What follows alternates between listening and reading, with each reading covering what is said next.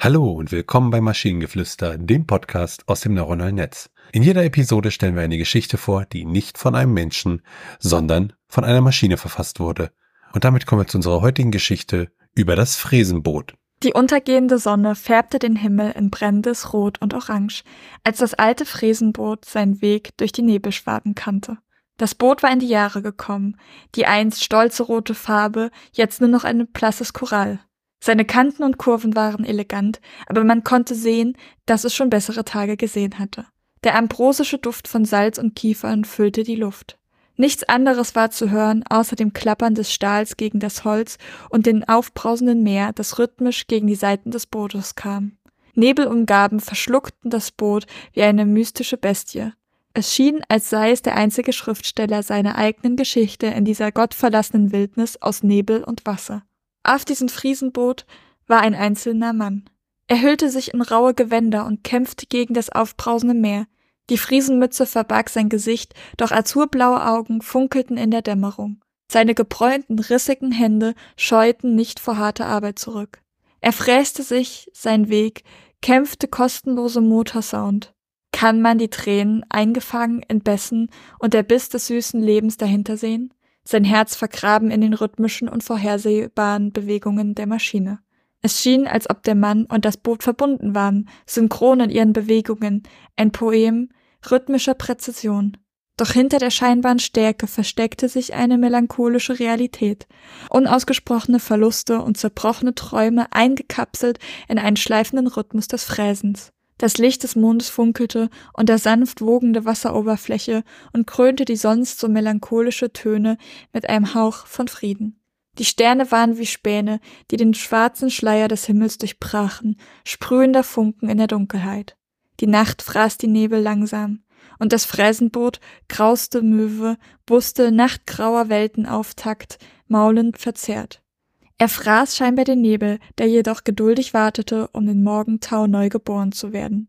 Der Himmel, stehle Asbald, das schimmernde Silber der Nacht. Es trat das Grauen der Dämmerung auf. Das Fräsenboot und seine einsamen Meister begrüßten das Grau mit stiller Resignation. Immer und immer wieder.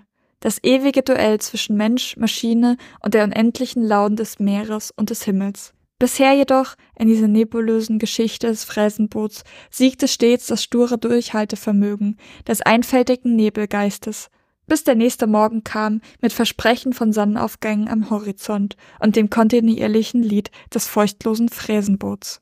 Also ich habe immer noch keinen Plan, was dieses Fräsenboot ist, was es tut, was es macht. Es hat irgendwas mit Meer zu tun, aber auch mit sehr viel ähm, ja, äh, äh, geschwollen umsponnenem. Äh, ich weiß es nicht genau.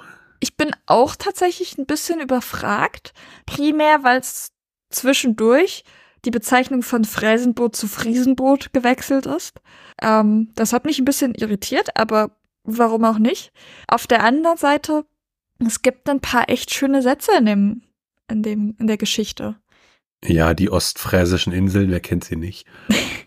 Ich fand halt irgendwie schön, dieses, es schien, als ob der Mann und das Boot verbunden waren, synchron in ihrer Bewegung, ein Poem rhythmischer Präzision.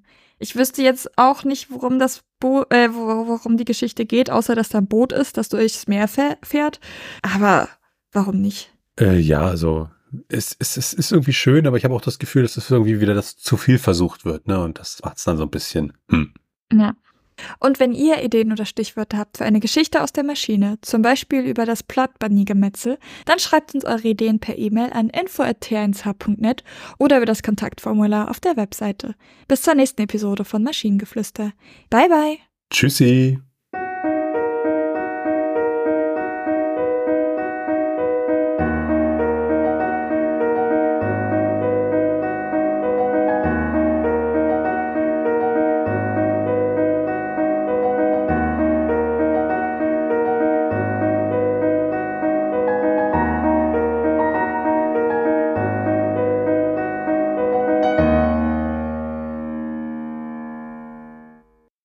Produktion von Tone Age. T1h.net